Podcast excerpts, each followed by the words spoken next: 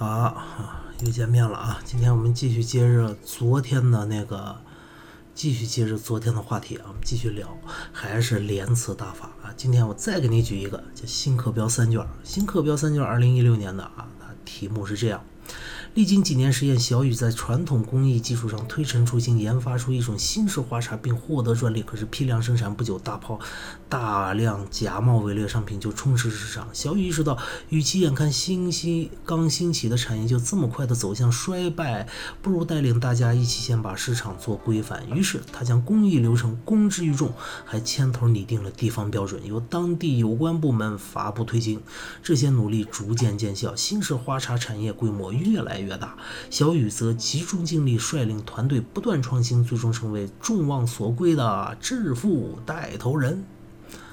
这个材料你应该很熟啊！如果你要参加2017年考试，你连这新课标三卷的2016年的作文题你都没读过的话，宝贝儿，我劝你赶紧读，要不你肯定考不上。实话实说，翟胖老愿意说实话。接下来呢，翟胖已经把里边的两大关键词我给你标红标出来。第一个关键词叫假冒伪劣，第二个叫创新。当然，这个材料里你可以标的关键词还很多啊，像什么公之于众啊，市场市场规范啊，地方标准，然后这个产业规模啊，获得专利啊，这些玩意儿推陈出新，传统工艺啊，你都可以。但是。我们不管那个啊，我就给你演示怎么用逻辑关联词来让你的议论更深刻，所以我就随便挑俩啊，假冒伪劣和创新，因为这俩难度还稍微大一点啊。接下来你要造句了，造句，第一个因果逻辑啊，叫因为假冒伪劣所以创新，你能造出来吗？啊，或者是因为创新所以假冒伪劣，啊。这俩递进，不仅假冒伪劣，更要创新啊！不仅创新，更要假冒伪劣啊！转折，虽然假冒伪劣，但是创新。第二个，虽然创新，但是假冒伪劣，怎么怎么样了？转折，最后一个条件，如果假冒伪劣就创新。然后第二个，如果创新就假冒伪劣。你看到这儿或者听到这儿，你是不是该按下暂停键，思考一下？思考完再继续听翟胖给你默叨翟胖的想法。好，暂停。好，相信你已经想过了啊。接下来我们看啊，翟胖的思路，我们互相印证一下。虽然我看不到你啊，但是 你也可以通过我的思路来获得一些补充啊。或者是印证，啊，翟胖的思路，第一个因果，因为假冒伪劣充斥了市场，所以我们要不断的创新，让假冒伪劣失去市场，就通过创新让假冒伪劣失去失去市场啊！我有更新的东西，比你那假冒伪劣更好的东西，更好用的东西，还更便宜的东西 啊！创新。第二个，因为创新很难，所以假冒伪劣才充斥了市场。创新就难啊，需要资金。是吧？需要智力啊，还需要坚持啊，需要的东西很多很多。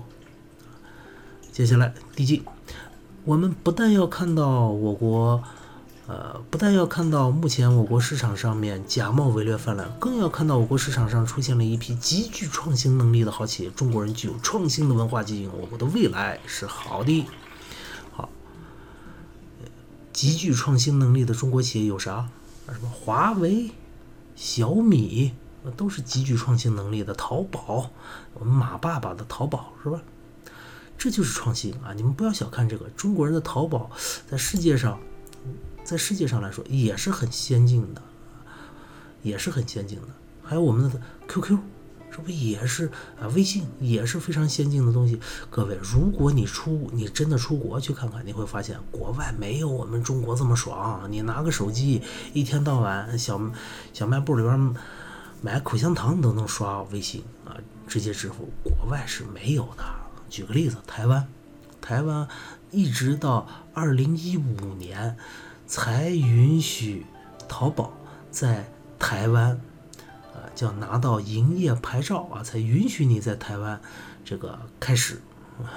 这是这是台湾啊，台湾在亚洲地区已经算发达国家了哈。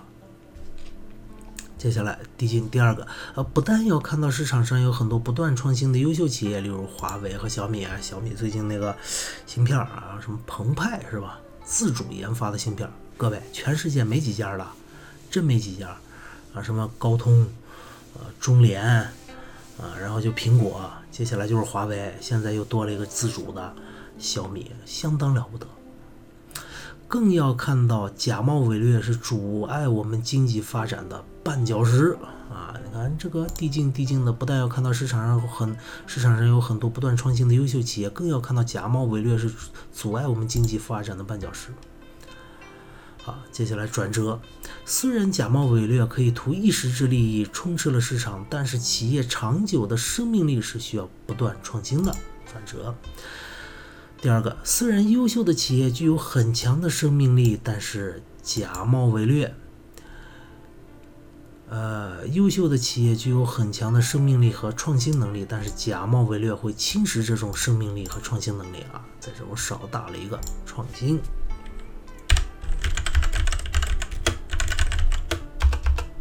创新力吧，和后边对仗一下，生命力、创新力，好。转折，接下来条件，如果假冒伪劣没有了市场，那么创新才能够成为更多企业的共识，因为你没办法去去假冒伪劣了嘛啊。再下一个，如果企业都努力创新，那么假冒伪劣充斥市场的现状才能从根本上消除或者改变。你看这种逻辑关系，如果你能像翟胖这样。构造出来的话，你还发愁没话可说，是吧？你根本用不着发愁啊！你直接就第一个逻辑关系说完了啊，六，你第一个用递进，那第二个就用转转折逻辑吧。你有的是你的话说啊，你的论述一定比其他人要深刻很多了。好，才练了这么两个题不够，再练一个。二零一五年新课标一卷。小陈、老陈那个说，因为父亲总是在高速上开车的时候接电话，家人屡劝不改。女大学生小陈迫于无奈，出于生命安全的考虑，通过微博私信向警方举报了自己的父亲。警方查实后，依法对老陈进行了教育和处罚，并将这起举报发在官方微博上。此事赢得众多网友点赞，也引发一些质疑。经媒体报道后，激起了更大范围、更多角落角度的讨论。对于以上事情你怎么看？请给老陈、小陈或其他相关方面写一封信，表明你的态度，阐述你的看法啊！我不管你写谁，给谁写信，但是你要用因因果、递进、转折和条件这四大逻辑关系来构造一下你的 构造一下你的论点啊！无论是你的中心论点还是你的分论点，你来构造。第一个，因为什么什么家人什么什么，所以什么什么法律怎么样啊？第二个，因为法律所以家人。第三个，递进啊，不但要家人，更要法律。第四个，不但要法律，更要家人啊。第五个，虽然家人怎么怎么样，但是法律怎么怎么样。接下来，虽然法律怎么怎么样，但是家人如何如何。最后一个条件，假如家人怎么怎么样，就怎么怎么法律，啊，假如法律怎么怎么样，就怎么怎么样家人。好，老规矩，到这儿你该干嘛了？对，按暂停键，自己先想想。开始按。好，相信你已经想完了啊。接下来你看看翟胖的思路和你的思路中间有没有可以互相参考的地方。好，翟胖曰：“因果啊，因为家人所以法，就因为家人的生命安全，所以一定要遵守法律法规。因为法律法规就是保护我们人身安全的。好，第二个，因为法律所以家人，因为法律是用来保护我们的，所以家人为了家庭的幸福就要遵守法律法规，都讲得通。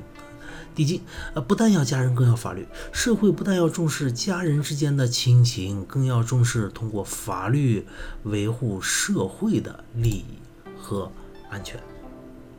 好，接下来不但要法律，更要家人。法律不但要考虑社会的公平原则，更要重视家庭亲情的维护。啊，这很明显是支持支持谁的？哎，支持这种否定小陈这种态度、这种举报的。